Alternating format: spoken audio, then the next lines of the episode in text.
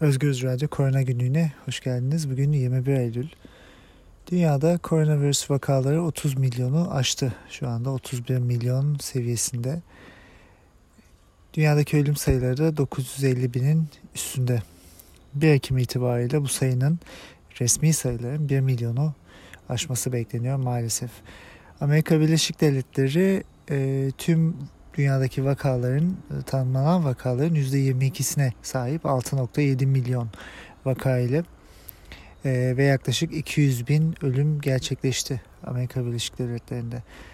Hindistan'da da e, günde 95 bin civarında vaka ortaya çıkıyor. Bunun da 100 bini aşması bekleniyor yakın bir zamanda ve gittikçe de artan vaka sayısı var. E, toplamda 5,5 milyon e, vaka var Hindistan'da. Brezilya salgının başından beri vakaların çok hızlı ilerlediği ülkelerden bir tanesiydi. 36 e, bin günlük vaka çıkıyor Brezilya'da son hafta içinde e, ve 4.5 milyona yaklaştı tüm vakalar. Ölüm sayıları da 135 bin civarında. Latin Amerika'da artış devam ediyor. Ee, Arjantin'de yaklaşık 13 bin vaka çıktı ee, geçen perşembe günü. Meksika'da da 3000-3500 civarında vaka çıkıyor günlük. Geçen hafta belirtmiştik ama geçen cuma günü e, dünyada ilginç bir gelişme yaşandı. İlk defa bir devlet ikinci defa e, kapamaya gitti İsrail. İsrail e, sayıların vaka sayılarının hızla artması nedeniyle ve bunun da okulların açılmasına bağlandığı e, bir durumda e, tekrar kapatmaya gitti ve bu kapatma birkaç hafta sürecek. Ondan sonra tekrar duruma bakılacak. Yani ikinci dalga başladı dünyada ve e, kapamalar da yavaş yavaş başladı. Dünya Sağlık Örgütü'nün Avrupa Direktörü Kluge de e, yayılım alarm veriyor dedi hafta içinde. Eylül'deki vaka sayılarına bakarak e, bunun bize bir e, uyanın işareti olması e, gerekiyor diye ekledi. E, çünkü Avrupa'da vaka sayıları oldukça yüksek. Temmuz ayında e, tüm e, Avrupa Birliği bölgesinde 10 bin vaka çıkarken şimdi bu sayı 50 bine çıkmış durumda. Günlük olarak e, 50 bin vaka çıkıyor neredeyse. Fransa'da e, çok yüksek sayı var. E, 10.593 vaka çıktı Perşembe günü Fransa'da e, ve toplam vaka sayısı 415 bini geçti. Almanya'da da artış var. Almanya'da Nisan ayından itibaren ilk defa günlük vaka sayıları 2000'in üzerine çıktı. Hafta içinde 2179 vaka ile. Yani dünyada hızlı bir artış var ve e, bir kaygı yavaş yavaş ortaya çıkıyor. Bu bilinmeyen bir kaygı değil. Daha önce yazın öncesinde e, yazdan sonra sonbaharda kapalı mekanlarda çalışmaya başlandığında ve havaların e, iklimin değişmesiyle e, bu durumun yaşanacağı söylenmişti ve bu başladı. Bu andan sonra asıl mesele salgında şu son 6 ayda dünyada neler öğrendik ee, ve nelere yanlış yaptık, nelere doğru yaptık. Ee, bunların e, ortaya konması, bunların hesaplanması ve geleceğe bu şekilde bakılması. Fakat neler öğrendik konusunda Türkiye'ye baktığımızda maalesef çok bir şey öğrenmediğimizi hatta hatta e, Mart'taki durumla karşılaştırıldığında daha vahim bir durumla karşı karşıya olduğumuzu ancak yönetimin ise çok daha rehavet içinde ve salgının ciddiyetini küçülten bir yerde durduğunu görüyoruz maalesef. Türkiye'de son bir haftada resmi sayılarla 11.700 vaka ortaya çıktı ve 420 ölüm yaşandı. Fakat bu vaka sayılarının e, elbette ne kadar doğru olup olmadığı konusunda çok büyük sıkıntılar var ve çok büyük kaygılar var. Hem Türk Tabipler Birliği'nden gelen sayılar hem sahadaki hekimlerden, valilerden, belediye başkanlarından, e, başhekimlerden gelen sayılarla e, aslında bu sayı, e, bize verilen resmi rakamların çok çok daha üzerinde vaka ve ölüm sayısı olduğunu biliyoruz. Türkiye'de son bir hafta içinde, son bir ay içinde pardon ağır vakalar 700 seviyesinden 1400 seviyesine çıktı. %100'e yakın artış var. Zatürre oranları ise 900 seviyesinden 2000 seviyesine çıktı. %100'den fazla bir artış var. E, toplam vakalar ise 249 binden 299 bin seviyesine çıktı. Yani %20'den fazla bir artış var. Fakat e, bu verilere baktığımızda e, karşılaştırma yaptığımızda örneğin Almanya'da e, son bir haftada 11.500 vaka ortaya çıkıyor ve 41 ölüm var. Türkiye'dekinin neredeyse onda biri e, ölüm var. Aynı vaka sayısı ve 3 aşağı 5 yukarı aynı nüfus olmasına rağmen Fransa'ya baktığımızda 65 bin vaka çıktı son bir haftada. Türkiye'deki vakaların neredeyse 6 katı bu. Fakat Fransa'daki ölüm sayıları 360 yani yine Türkiye'den düşük. Ee, burada bir terslik var. Çünkü e, virüsün şiddeti, demografik yapı, e, salgının yayılım hızı gibi birçok parametreyi düşündüğümüzde Almanya, Fransa gibi ülkeler e, ortalamayı yansıtıyorlar aslında. Almanya'da ölüm sayıları oldukça düşük ama Fransa gibi ülkeler dünyadaki ortalamayı yansıtıyor. ama bu nedenle karşılaştırdığımızda 65 bin vaka civarında e, vaka çıktığında 360 ölüm yaşanmış. Türkiye'de 11.700 vakada. E, bunun nedeni aslında e, şöyle açıklanabilir. E, Türkiye'de Haziran ayında sınavlardan önce ve daha sonrasında birçok e, aşamada test kriteri değiştirildi. Yani e, kime test yapılacağı, hangi koşullarda test yapılacağı ve pozitif çıkanların sisteme nasıl geleceği kriterleri gittikçe e, e, daha seçici olmaya başladı. E, semptomatik olmayan yani semptom göstermeyen ama vakalarla temas etmiş bazen aynı evde yaşayan insanlara test yapılmadı. Dolayısıyla vaka sayılarını e, bu nedenle tam olarak bilmiyoruz. Hala da bu uygulama devam ediyor. Onun dışında yine Türk Tabipler Birliği ve sahadaki hekimler ölümlerle ilgili de rapor tutulması konusunda büyük sıkıntılar olduğunu söylemişti. Hala da bu devam ediyor. Ee, Covid-19 pozitif çıkan birisi eğer yaşamını kaybetmişse ve test yapıldıysa, testi negatife döndüyse yani vücudundan virüsü atmış ama hastalığın devamında başka semptomlar geliştirmiş ve yaşamını kaybetmişse Covid'den ölmüş yazılmıyor. Bunun dışında testler birçok kişide negatif çıkıyor ve birçok kişiye test yapılmıyor. Bu insanlardan da ölenler olduğunu biliyoruz. Fazla ölümler e, hesaplanmalı Türkiye'de diyoruz.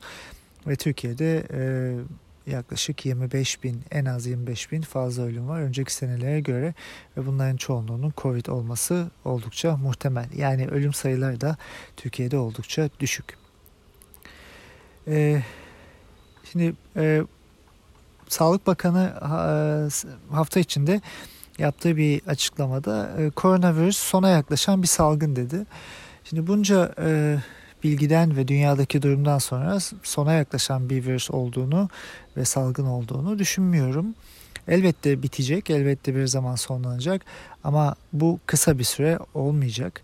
Önümüzde koskoca bir sonbahar var ve burada salgın nasıl bir seyir izleyecek nereye gidecek bunu kestirmek mümkün değil. Yani şu andan oturup da koronavirüs salgın sona yaklaşan bir salgın demek e, epidemiyolojiden, e, bilimden ve aslında durumdan anlamamak anlamına geliyor. E, bakan daha önceki açıklamalarında e, başarımıza laf edenler salgından anlamıyor diyordu. Fakat bu iş aslında tersi.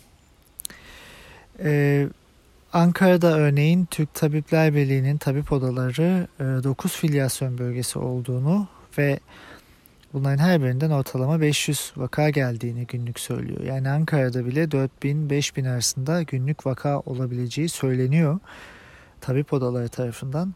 Fakat Türkiye'de günlük açıklanan vakalar 1700. Yani zaten sona gelen bir salgın yok. Hele Türkiye'de hiç yok. Virüsün kontrolden çıktığını çok net olarak görebiliyoruz. Ama yönetimde bu konuda oldukça çaresiz görünüyor. Ee, yine hafta içinde bakan e, Sağlık Bakanı ilk döneme kıyasla sağlık çalışanlarının yükü 4-5 kat arttı dedi. Yani ilk dönemde günlük 3000 vaka çıkıyordu. Şu anda resmi sayılara göre 1700 vaka çıkıyor. Yani e, sağlık çalışanlarının yükü bu anlamda nasıl 5 kat artmış olabilir? E, ya vakalar e, bize gerçeği yansıtmıyor ki bunun doğru olduğuna dair birçok emare var ya da e, sağlık çalışanlarının e, hastalanması e, ve imkanların azalması e, durumu söz konusu. Aslında bakarsak bu da doğru. Türk Tabipler Birliği'nin birçok kere söylediği gibi sağlık çalışanları maalesef yaşamlarını kaybediyor, hastalanıyor, tükeniyorlar, istifa ediyorlar, işlerini bırakıyorlar. Türkiye'deki en büyük sıkıntılar aslında bahsettik. Verilerin şeffaf açıklanmaması ve söylemsel olarak bir yanlışın arkasından e, inatla gidilmesi. Pandemide bulmak, izole etmek ve tedavi etmenin e, üç ana ayak olduğunu söylemiştik. Bunun yanında toplumda iletişimin de çok önemli olduğunu belirtmiştik. Türkiye'de bahsettik. E, bulmak e, pek doğru yapılmıyor. Çünkü test kriterleri değiştirildi. Hastaları bulamıyoruz. Yani bakan hafta içi şunu bile söyledi. Başkasına bulaştırmadığı sürece semptomsuz taşıyıcıların önemi yok dedi. Bu epidemiyoloji bilimine ve dünyada salgının başından beri insanların e, özellikle bilim insanlarının ve Dünya Sağlık Örgütü'nün, Türk Tabipler Birliği'nin, her ülkenin bilim insanlarının söylediğinin tam aksi. Çünkü siz semptomsuz insanları bulamazsanız o insanlar toplumda e, yaşamaya devam edecekler e, ama virüsü yayabilirler. E, toplu taşımaya binecekler, iş yerlerine gidecekler, hane içinde başkalarına yayacaklar e, süper yayıcılık dediğimiz kavram çoğunlukla bu asemptomatik e, kişilerden geliyor. Ve yani e, hiçbir şekilde e, bu insanların başkasına bulaştırmadığı sürece diye bir kavram ile tanımlanması mümkün değil. Çünkü öyle bir dönemdeyiz ki e, virüsü taşıyan birisi başkasına bulaştıracak. E, bakanın söylediğinin gerçekleşmesinin tek ve tek yolu herkesin, dünya üzerindeki herkesin evlerine kapanması ve dışarı çıkmaması. Fakat bu mümkün değil. E, dolayısıyla e, bakanın söylediği başkasına bulaştırmadığı sürece semptomsuz taşıyıcıların önemi yok demesi aslında salgından, epidemiyolojiden kimin anlamadığını çok net ortaya koyuyor. Yapısal bir sıkıntı yaşıyoruz dedik. Türkiye'deki e, sıkıntılara değinirken bakan yine Sağlık Bakanı hafta içinde herkesi eve bırakıyoruz dedi. Yani testi pozitif çıkan herkesi ev karantinasına alıyoruz ve araçlarla eve bırakıyoruz dedi. Fakat tepkiler aldı. E, çünkü e, bu yapılmıyor. Yani en başından beri söylediğimiz gibi pozitif çıkan testi e, pozitif çıkan insanlar eğer semptomları azsa zaten e, evde tedavi ediliyorlar. Bunlara etkisi olmayan hidroksiklorokin ilacı verilip eve gönderiliyor. E, ve evde duruyorlar. E, ilaç almaya dışarı çıkabiliyorlar ve e, kendilerini karantinaya alıp almadıkları net değil. Zaten bakan da bu söylemden, bu tweetten 13 saat sonra yani her yerde yapmıyoruz. Yapabildiğimiz yerler var. Diğer yerlerde de yapmaya başlayacağız dedi. Yani e, aslında gemicilik tabiri bir tornistan yapıp geri döndü. E, işte bakanın bu açıklaması ve bu açıklamaları Türkiye'de pandeminin en başından beri yapılan açıklamaların aslında özeti. Bir şeyi söyleyip e, sonradan onu geri almak. E, eğer geri alınamıyorsa e, çoğunlukla da halkı suçlamak. Türk Tabipler Birliği sürece en başından beri dahil edilmedi. E, meslek örgütleri, bilim insanlarının sözleri dinlenmedi. 1 ee, Haziran'da çok hızlı bir e, normalleşmeye geçildi. Tüm ülke tamamen açıldı neredeyse ve şimdi e, bir yenilgiyle karşı karşıya bu pandemi yönetimi. E, burası çok net. Türkiye'de ağır yaşanan bir pandemi var ve bunu örtmek için de hem yanlış söylenmeye başvuruluyor hem de saldırganlığa devam ediliyor. Hafta içinde e, Devlet Bahçeli Türk Tabipler Birliği kapatılsın bir ihanet örgütüdür. E, kapatılmalı ve tüm e, e, üyelerine e, cezai işlem uygulanmalı dedi. Bu bir Marksist örgüttür dedi. E, yine e, hafta içinde Büyük Birlik Partisi'nin yöneticilerinden bir tanesi de 12 Eylül öncesinde yaptığımız gibi bu Kızıl ittifakı ortadan kaldırmak için çalışacağız dedi. Yani bilime sırtını yaslamayan, bilime dönemeyen iktidar ve onun yanındakiler şu anda e, hekimleri, bilim insanlarını, halkı, doğruyu söyleyenleri e, hedef tahtasına koymuş durumdalar ve bunu da 12 Eylül'e bağlamış durumdalar. Geçen hafta neden 12 Eylül'ün bir devamı olduğunu bu sürecin ve pandemi sürecinin nasıl bir bunun bir turnusolu olduğunu anlatmaya çalışmıştık. Ee, bizi doğrulayan bir e, söylem oldu hafta içinde de e, bu cepheden gelen. Türkiye'de 65 yaş üstüne kısıtlama getirildi birçok ilde. Ee, hafta içinde yine Cumhurbaşkanı yaptığı bir basın açıklamasında önlemleri arttıracağız dedi. Sıkılaştıracağız çünkü halkımız uyamadı önlemlere dedi.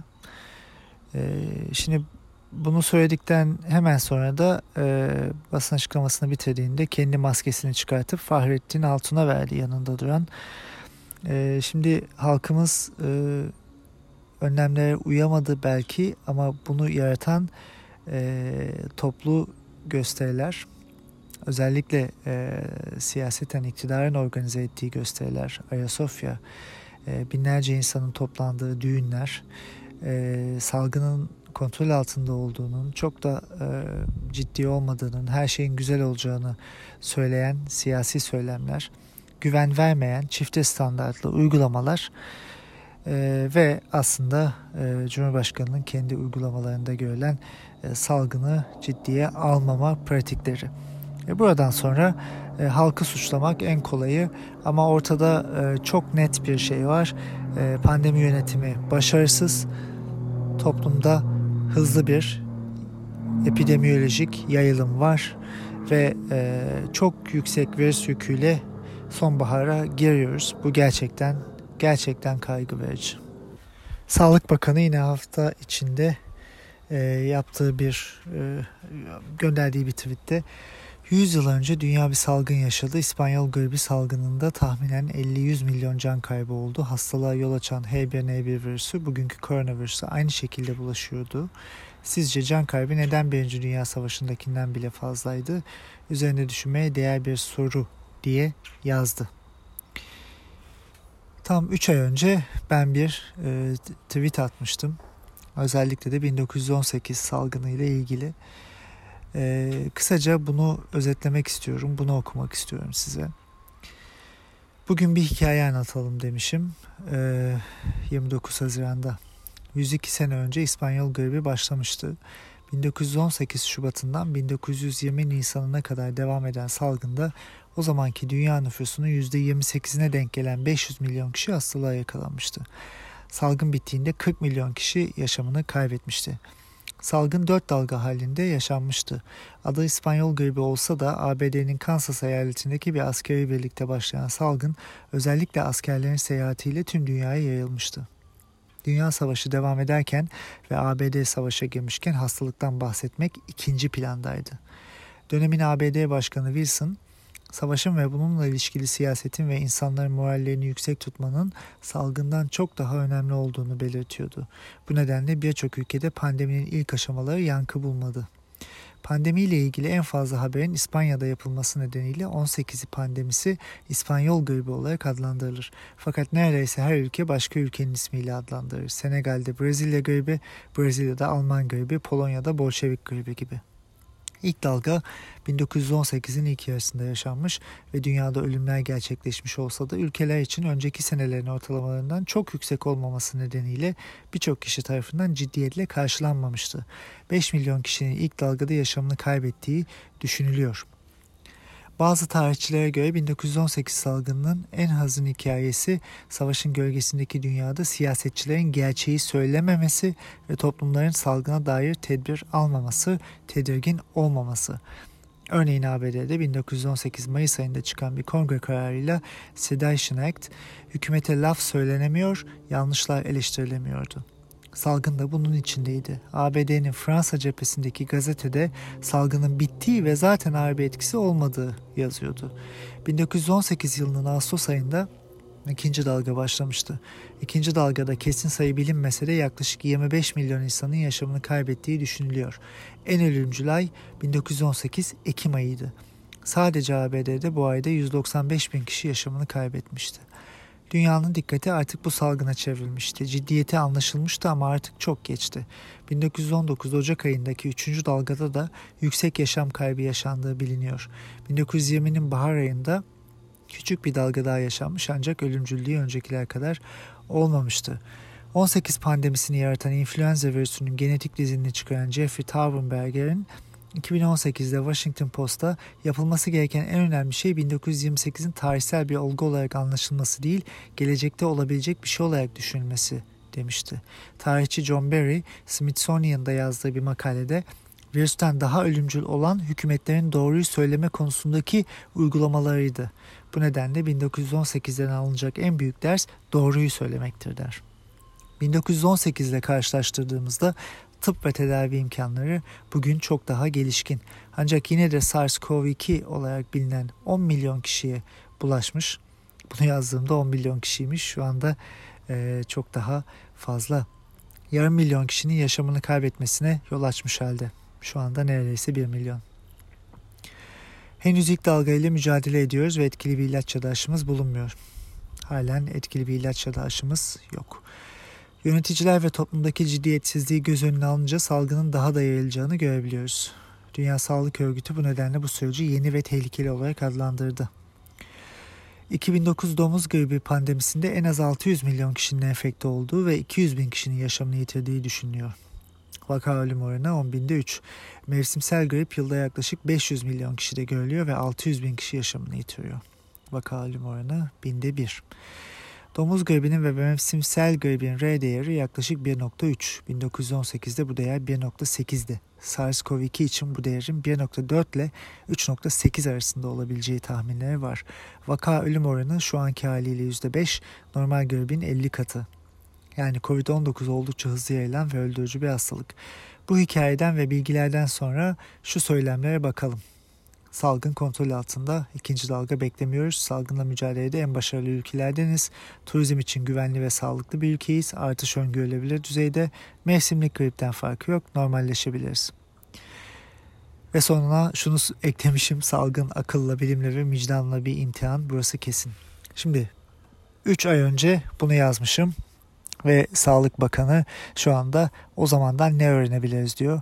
Bence kendilerine bakmalılar. Çünkü 1918'in bize öğrettiği en büyük şey yönetenlerin salgını önemsememelerinin ve yok saymalarının dünyaya getirdiği büyük fatura. Önlemler alınmamıştı, süreç politikleştirilmişti ve doktorlar suçlanmıştı. Bunları yazmıştık. Şu anki duruma baktığımızda Türkiye'de ve dünyada e, Trump yönetimindeki ABD'de de benzer bir durum var. Bunların aynısını yaşıyoruz ve Ekim ayına giriyoruz maalesef. Dolayısıyla e, Sağlık Bakanı 1918'den neyi öğreneceğiz diyorsa ilk önce halkla doğru iletişim kurmayı ve doğruları söylemeyi, yalan söylememeyi öğrenmeli. Türkiye'de hastanelerde yataklar doluyor, doldu. Sağlık çalışanları tükeniyor, hastalanıyorlar, yaşamlarını kaybediyorlar. Siyah kurdeleli bir eylem yaptı bir hafta boyunca Türk Tabipler Birliği ve e, hedef oldu. E, saldırılara maruz kaldı. Türkiye'de e, yönetim özellikle e, aşıdan medet umar hale geldi. Hafta içinde e, bakanın yaptığı açıklamada aşıyı çok umutlu bir şey olarak ortaya koydu ama dediğimiz gibi en başından beri söylediğimiz gibi evet aşı çalışmaları umutlu devam ediyor fakat aşılar gerçekten çalışacak mı? E, güvenli mi? Bunu dünya üzerinde kimse bilmiyor. Çünkü faz 3 çalışmalarını yapıp uzun vadeli bakmak gerekiyor e, antikor yapabilir, aşı immünizasyonu e, sağlayabilir fakat uzun vadeli güvenlik etkisi şu anda bilinmiyor. Dolayısıyla bunu erkenden e, bir e, umut gibi vermek e, Sağlık Bakanı'nın en iyi yaptığı iş. Salgının başından beri olmayan umutları halkla paylaştı. Hidroksiklorokin e, başarılı dedi, e, başarımızın sırrı bu dedi ama dünyada yayınlanan makalelerde hiçbir etkisi olmadığı hatta hatta hastaları daha da kötüleştirebildiği ortaya çıktı. Başka söyledikleri her şey e, neredeyse benzer şekilde e, bilimsel olarak kanıtlanamadı. Yani ortada zahiri uydurulmuş bir başarı hikayesi var. E, aşı, şimdi de aşıyı bunun bir parçası yapmaya çalışıyorlar. Türkiye'de ne kadar aşı bulunacak, ne kadar aşı gelecek e, ve nasıl dağıtılacak bu da belli değil. Kimler aşı olacak belli değil. Onlarca kez e, maske dağıtmaya çalışan, e, beş kere maske dağıtma sürecini değiştiren e, ve eninde sonunda e, maskeyi dağıtamayan bir hükümetin, bir yönetimin aşıyı e, bu kadar e, başarılı şekilde e, yayabileceği ve aşılamayı yapabileceği e, konusu oldukça e, düşündürücü ve soru işaretlerini barındıran bir konu. Sağlık Bakanı hafta içinde kötümserlik bugüne kadar tedbir yerine geçmemiştir. Kötümserlik yarayarak virüsün gücünü ölçüsüzce büyütenlere maske, mesafe ve temizlik önerin demiş. Yani bu en baştan beri trollerin argümanıydı. Kötümserlik değil, gerçekçi ve sorgulayıcı olmak e, yapılan şey yanlış ve halkı rehavete sürükleyen iyimserlikten daha iyi bir şey gerçekçi ve sorgulayıcı olmak.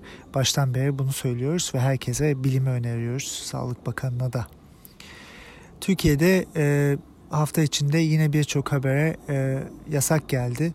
Örneğin e, koronavirüs vakalarının çoğaldığı e, e, bir, e, bir hastanede e, kantini revire çevirmişti. E, bununla ilgili haberlere e, yine yasak geldi. Yani salgındaki durumun ciddiyetini ortaya koydukça e, hedefe koyma, e, saldırma ve haberlerde yasaklamayla karşılaşıyoruz. E, Türkiye'deki yönetimin e, nasıl olduğunu biz değil kendileri çok daha iyi ortaya koyuyor. Bakan hafta içinde yine içiniz rahat olsun herkese filyasyon yapılıyor dedi. Yani e, anladığımız, gördüğümüz, bildiğimiz kadarıyla yapılmıyor. İlaç veriyoruz 14 dolar dedi. E, fakat bu söylediği ilaç yerli ve milli e, olması açısından e, coşkuyla karşılanmıştı zamanında. E, hatta bir şirkete haksız rekabetle bir ihale verilmişti. Diğer şirketlere bekletilip bu şirkette e, Sağlık Bakanı'nın kendisiyle ve hastanesiyle yakın bir şirketti. E, yoğun bakım yatak sayılarıyla ilgili de yanlış bilgiler veriliyor. E, Türkiye'de geçen hafta da söylediğimiz gibi yaklaşık %80 civarında doluluk var ve özellikle ikinci ve üçüncü seviye yoğun bakım yatakları ki bunlar COVID için daha elzem e, doluluk e, daha da yüksek e, fakat e, bakan %66 dedi. Bu sayıların nereden geldiğini nasıl geldiğini bilmiyoruz. E, Gazi Üniversitesi başhekimi tüm yoğun bakım yataklarımız dolu demişti. Güneydoğu Anadolu bölgesinde neredeyse tüm yatakların dolu olduğu tabipler odasınca söyleniyor. Birçok ilde de benzer sıkıntılar var fakat %66 olarak verilen bir sayı var. Bakan pozitif çıkan her hasta sağlık hizmetini aldı dedi. Ee, buna da pek inanamıyoruz çünkü bakanın attığı bu tweetlerin altına binlerce insan e, bu söylenenlerin aksi yönde deneyimlerini paylaşıyorlar. E, bilim kurulu sokağa çıkma yasağı yok dedi. E, büyük ihtimalle sokağa çıkma yasağı e, bir süre daha uygulanmayacak.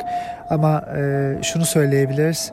Yine e, daha önce söylediğimiz gibi durum zorlaştıkça bir zaman sonra sokağa çıkma yasağı ve gerekli radikal önlemler kendilerini dayatacaklar.